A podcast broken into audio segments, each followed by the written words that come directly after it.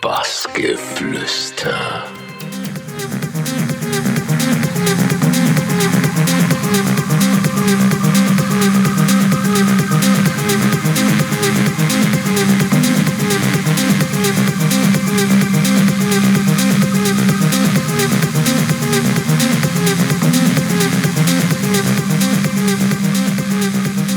So, liebe Raver da draußen. Es gibt zwar momentan keine Party, aber es gibt ja noch das Glück, es gibt noch Podcasts. Und ähm, ja, schaltet ein zu Bassgeflüster. Ich bin Patrick Berg und äh, ich freue mich auf euch.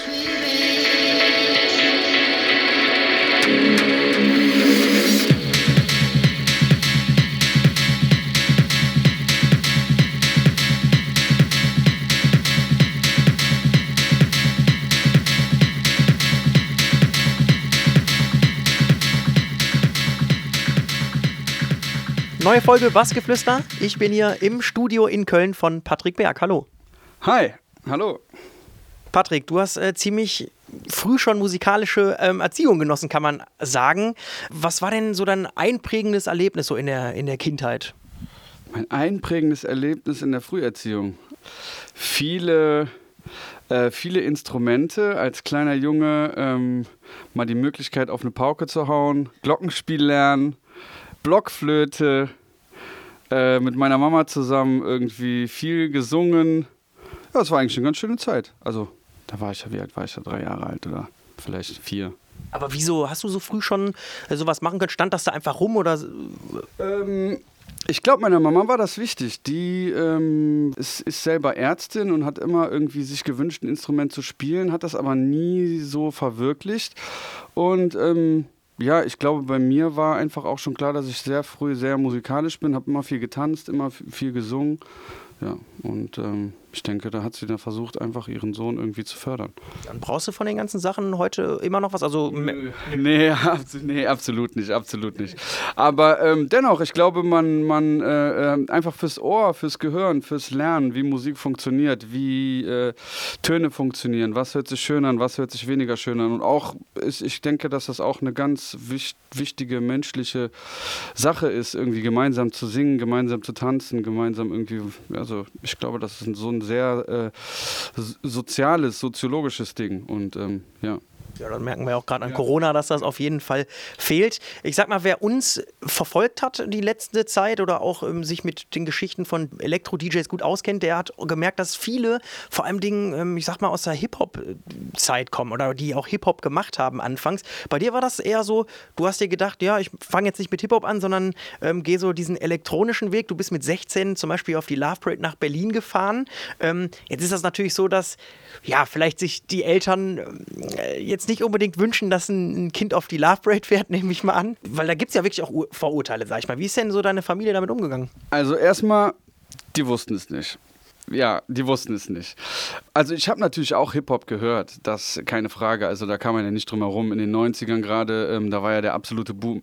Aber es war halt irgendwie nicht die Musik, die mich selber so angesprochen hat, weil gerade aus dem Grund auch des Tanzens heraus. Und vor allen Dingen auch, ich fand, fand halt auch schon als, als als äh, Jugendlicher, die, der Hip-Hop ist immer sehr, ähm, es wird dir ganz viel vorgegeben, da ja immer irgendeiner dir irgendeine Story erzählt, irgendwas ist und beim bei House, also damals war es ja eher House, ähm, worüber ich dann zum Techno gekommen bin, da war es dann äh, häufiger so, klar, da gab es auch mal hier und da ein Vocal, aber es war dennoch so, du konntest dir dein ganz eigenes Bild machen und es ging im Endeffekt auch nur um den Klang, um den Sound und vor allen Dingen natürlich auch ums Tanzen. Ne? Und da ist so ein 125, 130, 135 BPM für Vierteltakt natürlich, das bietet sich mehr an als bei so einem äh, für mein Empfinden lahmeren Hip-Hop-Track.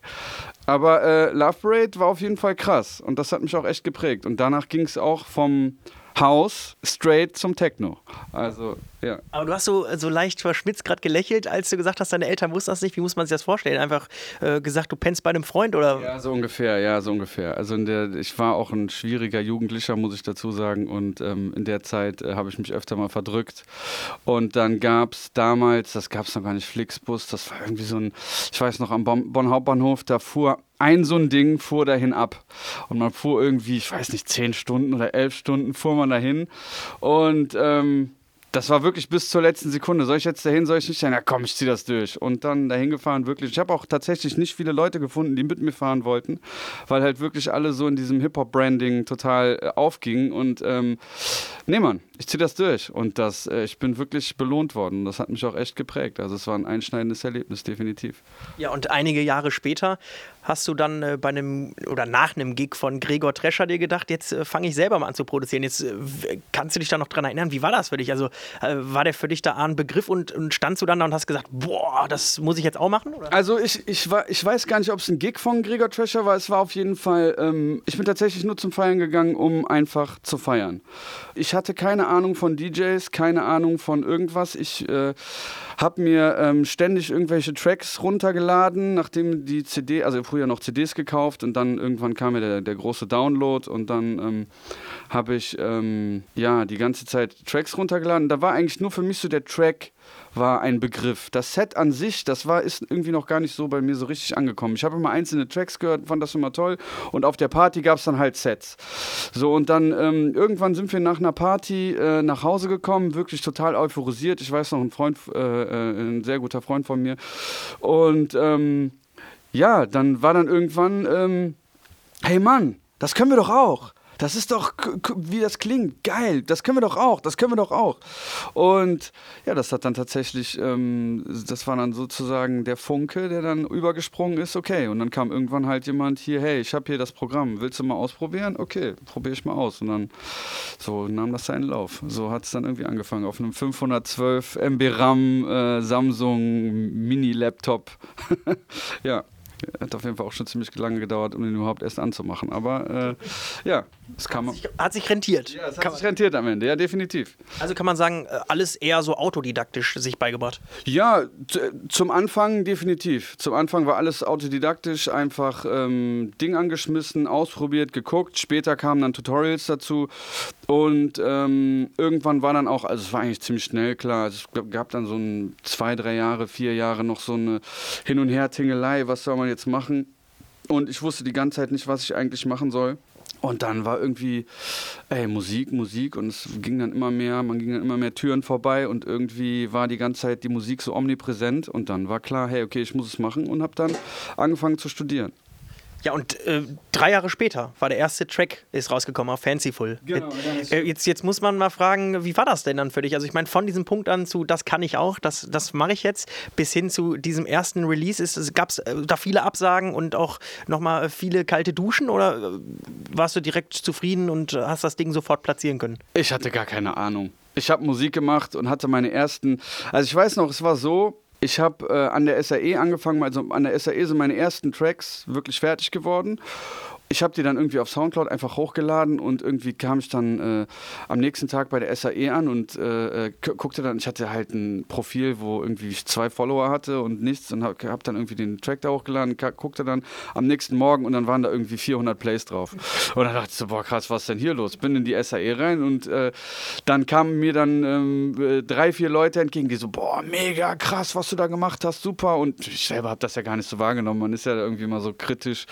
Und äh, ähm, so fing es dann an. Und dann ähm, war dann halt die Idee, hey, kann man das rausbringen? Und äh, da kannte dann irgendwie jemand, der irgendwen kannte. Und so bin ich dann bei Fancyful gelandet, beim äh, Christoph Georg. Ein ganz nicer Kerl. Ähm, Grüße an dich. Und ja, das war dann sozusagen so der erste Start. Also, ähm, aber da, da, da war natürlich diese professionelle Ambition schon dahinter, aber dennoch ein äh, ganz naiver Idealismus und gar keine Ahnung, was da jetzt passiert. Hey, okay, ich bringe das jetzt raus. Also da, ich hatte keine Ahnung, wie das ganze Business läuft, überhaupt, also gar nicht. Gut, aber Glück gehört ja manchmal auch dazu. Ja. Wir ähm, hatten das gerade schon mal so angeschnitten, dieses Thema, wo du, äh, ich glaube, du hast als Türsteher gearbeitet und gesagt so, ja, ich habe eigentlich jetzt noch nicht so die Ahnung, was ich machen will. Aber dann hast du eben gesagt, SAE in Köln, ähm, Audio Engineering, äh, vielleicht um den Leuten, das, die das nicht kennen, zu erklären, das ist, ja, wie soll man sagen, eine, so eine Privatuni für ja, Musikerziehung. Ja, ja, ja, das ist, das ist einfach, das ist einfach ein äh, Tontechnikstudium mit ähm, äh, ganz viel äh, musikalischen und technischen Anteilen einfach. Ich habe da auch ein, also das ist, ja, ist eine Privatuni. Ich habe da einen Bachelor gemacht. War eine coole Zeit Also ähm, ich weiß nicht, ob ich mir den Bachelor jetzt vielleicht nicht sogar hätte sparen können, aber, aber ähm, hat, hat auf jeden Fall sehr viel Spaß gemacht. War eine coole Zeit, viele tolle Leute kennengelernt auch. Ja, als Türsteher lange gearbeitet, nicht nur als Türsteher, auch äh, als Türsteher im Flüchtlingsheim, im Heim für schwer erziehbare Kinder. Das waren aber alles halt auch schon so Jobs, wo ich halt wusste, okay, ich starte jetzt mein Studium, ich mache alles dafür.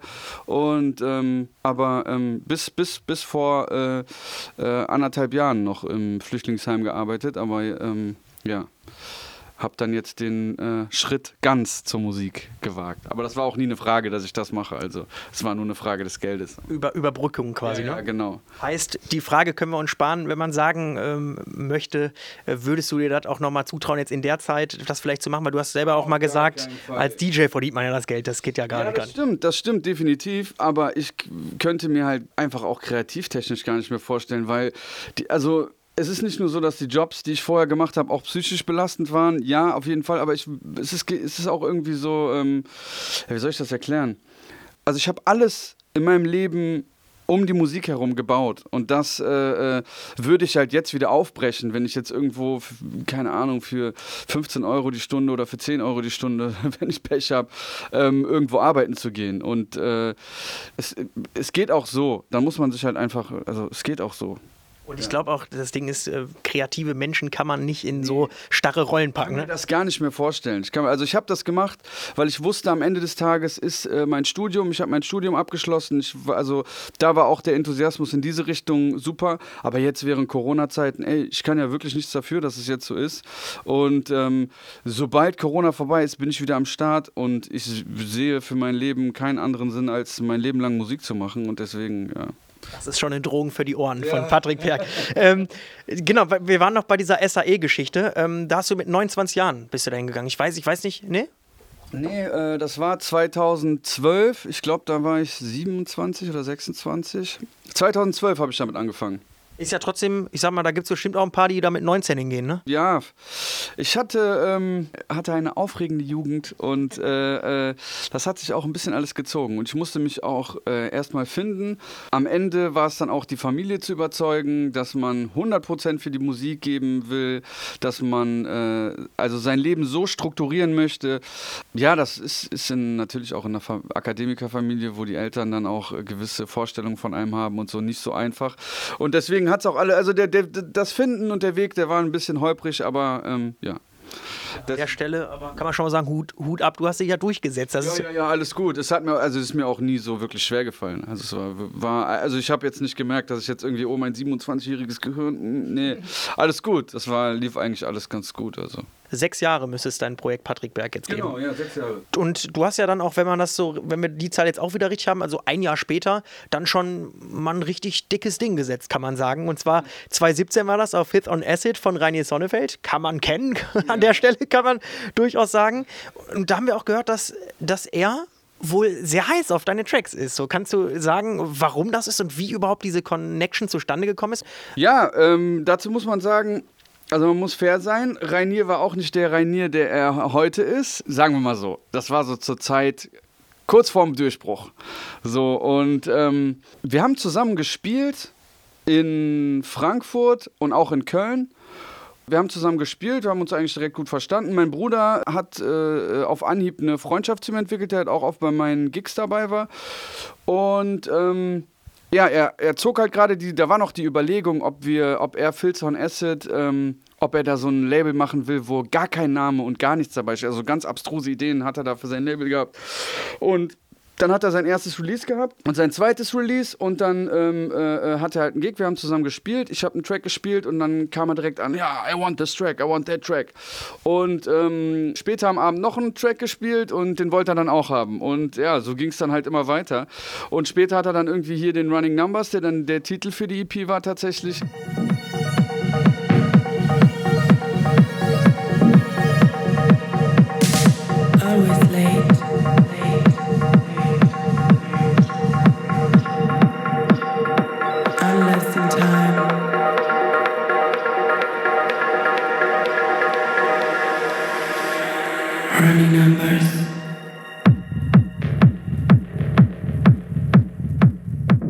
Den hatte er in einem Skype-Gespräch mit meinem Bruder gehört und ähm, war dann auch direkt so, hey, den will ich auch noch, hey, mach mal klar. Und ähm, ja, war auf jeden Fall war witzig. War, und es hat mir auf jeden Fall tatsächlich, ähm, das war so das erste Mal, dass man auf der Landkarte der Großen erschienen ist, weil äh, es wurde von, von, also der Running Numbers wurde von Amelie Lenz, äh, Charlotte de Witt, was weiß ich, also jede Menge Leute auf jeden Fall gespielt. Ja, das war schon cool. War schon ist das ja was Normales mittlerweile für dich. Ja, aber, aber wie war das? Kannst du dich erinnern, als du das irgendwie das erste Mal, weiß nicht, in einem YouTube-Video oder so gesehen hast? Das war schon, da warst du auch, also was? Also ganz ehrlich, man nimmt das nicht so, so also ich habe es da nicht so wahrgenommen, muss ich ehrlich sagen, weil man halt irgendwie, da habe ich es noch nicht so gespürt. Später muss ich sagen, als dann ähm, äh, andere Releases dazu kamen, wo man halt wirklich gesehen hat, boah, okay, jetzt spielt es wirklich jeder, egal was du machst. Da, die, bei den ersten Releases muss ich sagen, da war ich noch, da waren wir noch alle noch so ziemlich äh, cool bleiben. Alles gut, super Sache, aber nicht übertreiben. Später war es dann anders. Also äh, mit den nächsten Releasen, die dann danach kamen, war es ja wirklich so, das hat einfach dann jeder gespielt. Immer. Ich kam in, in, den Club rein, sollte gleich auflegen, liefen wieder drei meiner Tracks. Also das war schon schön. Das ist, das ist schon stark. Aber ähm, ja, tolle Sache. Ich glaube, wenn man hier allein mal in deinem Studio die, die Wand anguckt mit den Platten, die schön eingerahmt sind, ich meine, da sieht man ganz oft jetzt auch zum Beispiel Terminal M, bisschen Jahr später gelandet bei Monika Kruse. Ich glaube, äh, auch nochmal ein richtig dicker Name. Wie schwierig ist denn das dann? Ich meine jetzt mal ganz ehrlich, wenn man so von der SAE hier diesen ersten kleineren Track und dann hat man bei Reini Zonnefeld direkt einen Track und dann bei Monika Kruse, da dann wirklich irgendwie auf dem Teppich zu bleiben, wo du gerade sagst, dass auch, ich weiß nicht, eine Amelie Lenz und so deinen, deinen Track dann eben auch spielen und du das halt vor allem dann regelmäßiger hörst, wie du gerade auch gesagt hast, und nicht nur irgendwie einmal per Zufall noch dein Track. Puh wie schwierig ist das, auf dem Boden zu bleiben? Also ich würde ganz ehrlich sagen, ich habe nicht das Gefühl, dass ich da irgendwie den Boden verlieren könnte. Also ja, das sagt wahrscheinlich jeder, ne? Aber ich glaube, ähm, irgendwann ist das halt der neue Standard. Ne? Das ist ja wie im Leben mit allem so. Und wenn du halt das gewohnt bist und äh, also tatsächlich ist es dann jetzt so, wenn ihn keiner spielt, ist man traurig. Mhm. Es ist eher so rum. Also ähm, die ersten Mal war es so, wow, boah, die haben den Track gespielt, boah, Adam Bayer spielt den Track, boah, was, was, äh, Kyle Cox auch was, boah. Und jetzt ist das so. Und hat Kai Cox und mein Bruder ist dann so, ja, ich habe jetzt hier die ganzen Sets gespielt, keiner hat ihn gespielt. Ja, okay. Er hat mir alles angehört. Ja, okay, ja. Und dann ist es so, es ist schon, also es ist schon in die andere Richtung. Aber es ist natürlich verrückt. Aber ähm, ja, Monika Kruse, da kommt was richtig Tolles raus. Ich darf das jetzt verraten, ich habe das schon äh, gecheckt. Und zwar, ähm, da kommt im August kommt äh, eine neue EP mit einem Monika Kruse Remix raus sogar. Das ist nochmal die, die Kirsche, ne, auf ja. dort. das ist nochmal die Kirsche auf der Sahnehaube, ja. Da freue ich mich auch sehr drauf. Der Remix ist auch, also, hat die Monika schon fein gemacht. Ja, da sind wir gespannt. Mhm. Wie hast du sie kennengelernt oder wie kam das, dass du dann bei Terminal M gelandet bist? Ja, lustig. Wir haben ja eben über den Galactica hier vor dem Interview gesprochen. Wie haben wir uns kennengelernt? Kennengelernt, also wir haben, ich hatte ja vorher schon bei ihr was released durch den, äh, durch den Mezzasari, der da den Kontakt ähm, hergestellt hatte, mit dem ich dann auch zusammen was veröffentlicht hatte.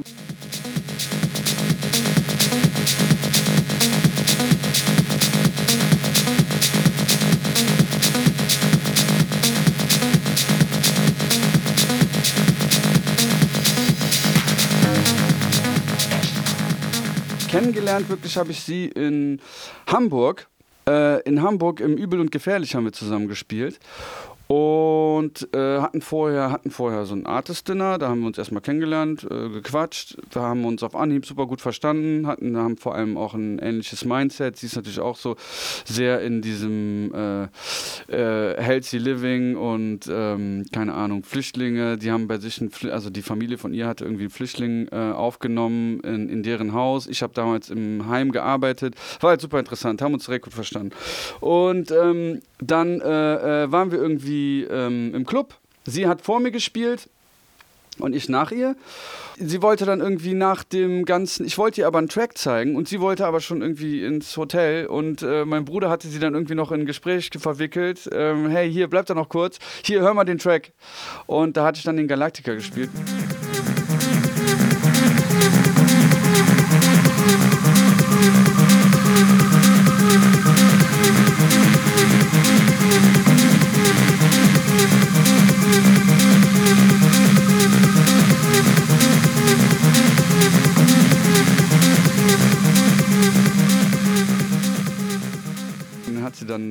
Ich den gespielt habe, ähm, hat sie den dann sofort gesigned. Meint direkt, hey, ist gesigned, alles klar, nehme ich, super. Ja, so ist das zustande gekommen. Das war so meine Begegnung mit ihr. Also eine sehr äh, nice, liebe Frau, kann ich nur sagen. Ja, das können wir auf jeden Fall auch bestätigen. Echt nett. Ich glaube, sie hat auch mal erzählt, dass sie so ein, und ich weiß nicht, ob sie es noch macht, so ein Event veranstaltet, wo sie, es äh, war ein Event, wo dann die Leute auf die Gage verzichten und das gespendet wird so, zugunsten. Genau, ja, ja, super, super Sache auch, ja. Du hattest das gerade schon öfter mal angesprochen, dein Bruder. Ich glaube, ähm, ist das auch so der Grund, warum du öfter mal sagst, Patrick Berg ist auch ein Familienbetrieb? Also ja, nicht nur mein Bruder, auch meine Frau. Also da, da, das ist äh, äh, alleine ist sowas nicht machbar. Da sind auch noch mehr Leute involviert. Also es gibt mittlerweile echt ein richtiges Team, sonst wäre das auch gar nicht machbar. Aber mein Bruder ist halt mein Manager und ähm, ja, äh, äh, er schaut halt, dass die richtigen, Sache zu, die richtigen Sachen zum richtigen Zeitpunkt passieren. Und er ist halt auch einfach vom, von Anfang an, also erstmal auch ein Raver durch und durch. Und äh, wir haben so diese ganze Ära so zusammen durchgemacht, viel gefeiert und äh, auch diesen ganzen, diesen ganzen Enthusiasmus und auch diese Liebe zu der Musik teilen wir einfach. Und ähm, ja, deswegen ist er halt einfach ein fester Bestandteil auch immer in diesem ganzen. Also ich glaube, es ist sehr wichtig, in, in, in gerade im Musikbusiness Leute zu haben, ähm, die von Anfang an auch dabei waren, gerade wenn man so selber auch als Act wächst, ist es ultra wichtig, dieselben Leute, also halt auch immer dieselbe Rückkopplung zu haben. Und da ist äh, zum Beispiel mein Bruder ähm, ein äh, ganz wichtiger Punkt.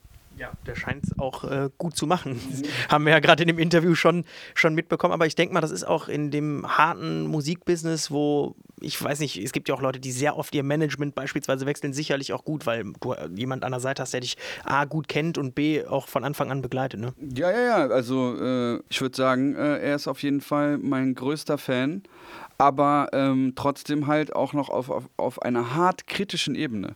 Ich hatte letztens noch so einen lustigen Film gesehen, ich weiß nicht, was war das hier, äh, Tropic Thunder oder so. Und da habe ich dann den Manager von Ben Stiller, der dann irgendwie so äh, den total verherrlicht. Ja, du bist so geil, ja, du bist so, so. Und dann habe ich dann direkt an den Tim gedacht und habe gedacht, ja, alles klar. Einer von den beiden macht was falsch. Und der Tim ist halt absolut nicht so, sondern der ist halt wirklich immer so, hey, nee, das ist jetzt lahm, ist nicht so cool, nee, gefällt mir nicht. Und das ist halt auch schon, wir sind halt immer sehr ehrlich und sehr offen in der Kommunikation. Äh, äh, für, für Außenstehende vielleicht auch, äh, also oft auch hart, aber ähm, das ist halt, glaube ich, ähm, was ganz Wichtiges, was halt auch wirklich, wo, da, man hat halt immer sofort jemanden, der dir den Spiegel vorhält, wo man halt sieht, hey, okay, das muss man vielleicht noch verbessern, das muss man verändern. Also ist schon, ist schon cool. Ja, ich stelle mir auch vor, dass das so ein Vorteil ist, weil äh, Geschwister sich ja gerne auch mal. Ja, ist halt noch der Bruder, ne? Ist halt der Bruder. Das ist natürlich auch nochmal, er kennt mich, er weiß ganz genau, was läuft und kennt natürlich auch meine Schwächen, ne? was natürlich dann auch von Vorteil ist. Ja. Ja, ansonsten ähm, als Kölner ähm, spielst du auch regelmäßig in Köln und Frankfurt. Äh, vielleicht auch da nochmal drauf eingehen, weil das, das ist wahrscheinlich auch was Gutes, ne? Besonders auch. Ja, Köln, also ich freue mich total, wenn es wieder losgeht. Ich kann es nicht, äh, also ich hätte wirklich nicht gedacht, also klar, ich hätte es schon gedacht, aber ich hätte trotzdem mir das Ausmaß nicht ausmalen können, wie sehr mir diese ganze Party fehlt. Und vor allen Dingen, ich muss wirklich sagen, gerade Köln und Frankfurt, es macht immer so einen Spaß, hier zu spielen. Ich vermisse die Leute richtig und ja, es ist jedes Mal ein Highlight. Also beides, Frankfurt sowie Köln. Ich wüsste jetzt gar nicht, was, es ist beides sehr unterschiedlich. Von den Leuten, von den, von den Charakteren, von dem Umgang her, Frankfurt und Köln. Ich meine, wer schon mal in beiden Städten war, die sind auf jeden Fall nicht deckungsgleich gleich. Aber beides trotzdem, ähm, es macht immer wieder Spaß, diese ganze Energie und das, ich muss ehrlich sagen, das fehlt mir. Das fehlt mir sehr. Ja, das hatten wir auch ein bisschen so den Eindruck, wir haben auf Facebook äh, einen Post gesehen, wo du auch so ein bisschen eben so, so nachdenkliche Gedanken äh, mal geteilt hast. Was, was macht denn Patrick Berg gerade so in der, ja, ich sag mal in der Corona-Zeit, in der man eben nicht auf der Bühne kann und reisen kann? Ja, ich, äh, wir hatten ja eben schon mal das kurz angeschnitten. Ähm, also äh, es gab jetzt so verschiedene Phasen. Ich äh, äh würde jetzt sagen, ich bin so in Phase 4 oder so. Es war so die erste Phase, war so, okay, alles klar, neue Situation, äh, mache ich mit. Wir bleiben jetzt zu Hause, kein Problem ich habe zwar keine Ahnung, was das jetzt, wie krass das jetzt ist. Also man ist ja sowieso, es ist ja eh die, das ist ja so eine dynamische Situation, wo sich die ganze Zeit neue Sachen überschlagen. Also was ich auch total, ich, ich kann es ja tatsächlich noch fast schon verstehen, dass sich so viele Leute in Verschwörungstheorien irgendwie reinflüchten, um, zu, um das irgendwie einfach zu sortieren, was hier gerade läuft. Ähm, äh, also bei mir war es tatsächlich so, am Anfang war ich ähm, okay, mache ich mit, ich chill jetzt zu Hause. Und dann ging es halt immer mehr in so eine Art, oh, okay, jetzt sind echt alle Gigs weg, okay, jetzt kann ich echt am Wochenende nicht mehr raus. Boah, okay, das dauert jetzt wahrscheinlich länger. Und dann kam so eine Art der Desillusionierung, vielleicht auch sogar Desorientierung, vielleicht sogar schon. Aber irgendwann macht man sich dann auch selber klar, hey, du musst jetzt mit der Situation klarkommen, du musst das jetzt das dadurch dribbeln und äh, ja, jetzt bin ich auch langsam werde ich wieder produktiver. Also ich habe auch hier und da was gemacht, also es, es sind es gab Streamings, äh, äh es, also es, es, ist schon jede Menge passiert eigentlich. Ich bin da immer sehr kritisch mit mir selbst, aber dennoch ist alles so ein bisschen eingefroren. Ich hatte auch meinen mein, äh, Instagram Account äh, waren täglich äh, ellenlange lange Stories, wo wo ich jetzt einfach irgendwie nicht mehr so die Relevanz für gesehen habe. Aber, ähm, aber es, geht, es geht bergauf. Es wird langsam alles wieder viel, äh, also ich merke auch innerlich, alleine schon durch diese leichten Lockerungen, die jetzt ja da sind, ist alles schon viel entspannter und ähm, ja, ich kann mich, ich kann es kaum erwarten, bald wieder ähm, mit euch raven zu können, auf jeden Fall. Ja, wir auf jeden Fall auch. Äh, du, du hast es gerade mal angesprochen, es gibt ja auch einige, die das ganz anders sehen, DJs gerade in der Szene, die versuchen ja wirklich irgendwie auch eindeutig, äh, ja, ich sag mal, äh, Dinge so zu erzwingen. Ja, ist so, ich mache jeden Tag Livestream, Autokino, sonst was. Ne? Also das siehst du schon etwas entspannter trotzdem. Ja, nee, ich denke, wenn man das macht, also wir sind ja alle, die Welt ist ja eingefroren. Das ist ja nicht nur, ähm, es ist ja, also ich meine, es gibt Leute, die ver verarbeiten unterschiedlich Dinge, aber ich kann auf jeden Fall keine Musik machen oder nicht kreativ sein. Also wenn ich mich nicht, äh, ich brauche dafür den Kopf. Ich mache ich mach das, weil, weil es mir unheimlich Spaß macht. Und ähm, jetzt irgendwie was zu erzwingen auf brutal, Teufel komm raus, ich muss jetzt tausend Livestreams machen, ich muss jetzt jeden Tag ähm, mich irgendwie zwingen, irgendwas zu tun. Nee, so sehe ich das nicht. Ich bin da entspannt. Ich glaube, ähm, wir werden auf jeden Fall aus der Sache richtig gut hervorgehen. Vor allen Dingen, ich merke ja selber in mir, wie dieser Druck immer weiter wächst. Und ähm, ich möchte auch keine Abstriche machen. Also in allen Ehren im Autokino, ja, cool, aber ich meine, wer mal auf einem richtigen Rave war, ich glaube, das ist ein bisschen schwierig, das Ganze so zu adaptieren, weil ähm, ein Rave, der muss dreckig und schwitzig und äh, im Auto, also ich fahre mit meinem Auto irgendwie. Tut mir leid, Leute. Also ich meine, ich kann verstehen, wenn die Leute Geld verdienen wollen und ähm, es sind schwierige Zeiten für uns alle, definitiv. Also das kann aus dem, aus dem kommerziellen Aspekt kann ich das total verstehen. Aber nennt es bitte nicht Rave. Kino trifft es da besser, ne? nennt es bitte nicht Rave. Ansonsten, ja, ich bin entspannt. Also, äh, ich musste mich auch erstmal entspannen. Ich war wirklich zeitweise, habe ich das echt gemerkt. Aber ich glaube, das ging vielen Leuten so. Es, war, es kommt halt auch immer darauf an, mit wem man dann spricht, was gerade so, äh, ne? Viele Leute haben halt auch einfach viele große Sorgen und es ist auch nicht einfach. Ähm, für manche Leute tatsächlich mit seinem Partner 24 Stunden zusammen aufeinander zu hocken. Also ich habe da zum Glück nicht das Problem, aber es gibt da ja wirklich, ähm, ja, ist nicht für die, Le für die Leute ist es nicht einfach. Also ich habe auch wirklich wilde Geschichten von anderen Leuten gehört, die sich da wirklich auf den Sack gegangen sind. Deswegen, ich hoffe, dass alles bald wieder cool ist, alles wieder lockerer wird und ähm, ich gehe da mit dem Flow. Und ich denke, ich bin jetzt, also ist, ist okay. Ist okay, müssen wir durch. Aber nimmst du auch was Positives mit aus der Zeit oder wo du dich reflektierst und sagst, vielleicht nehme ich, ich kann mir vorstellen, dass andere sich jetzt sagen, okay, vielleicht spare ich jetzt auch mal was von der Gage oder ich mache das und das anders, ich gehe mit Rückschlägen jetzt so um. Also, also für mich persönlich ist es sowieso, ich, ich, ich würde gar nicht gut, schlecht. Ja, es ist blöd, dass das jetzt so gelaufen ist, weil ich halt wirklich gerade, es war wirklich gerade super alles. Aber auf der anderen Seite, ich glaube, man muss die Dinge so nehmen, äh, wie sie kommen. Und man muss einfach da auch mit dem Flow gehen. Und für mich war es auf jeden Fall mal ein ganz intensives nach innen kehren und in sich selber schauen, weil ähm, ich sehe ja, wie wirklich jetzt gerade ganz viele Menschen an dieser Situation, an diesen leichten Einschränkungen, die wir schon haben, in irgendeiner Form schon ja fast zerbrechen, wenn ich mir diese Demonstrationen draußen an. Also nichts, jeder, wir leben in einer Demokratie, jeder muss das Recht haben, ähm, auf die Straße zu gehen und für, sein, für seine Wertevorstellung, für seinen Glauben, für was weiß ich, sich stark zu machen. Dennoch, für mich war es einfach mal, oder ist es einfach mal eine Chance, in mich zu gehen, in mich reinzuhorchen. Was ist los mit dir? Was, wer ist Patrick? Wer ist diese Person? Wer ist meine Familie? Einfach so ganz grundlegendere, einfachere Dinge und ähm, oder beziehungsweise eigentlich viel kompliziertere Dinge, weil das ist das komplizierteste, was es gibt, mit sich selber irgendwie klarzukommen. Und ähm, Ja, das, das war eigentlich so mehr mein Ding. Also ich, keine Ahnung, ich habe jetzt auch nichts vor so groß, also so groß Angst. Ich hoffe, dass äh, ich, ich habe jetzt auch vor dieser Corona-Sache nicht so groß Angst, aber ich kann natürlich auch einfach reden. Ne? Also ich kenne jetzt niemanden, der davon so hart betroffen ist.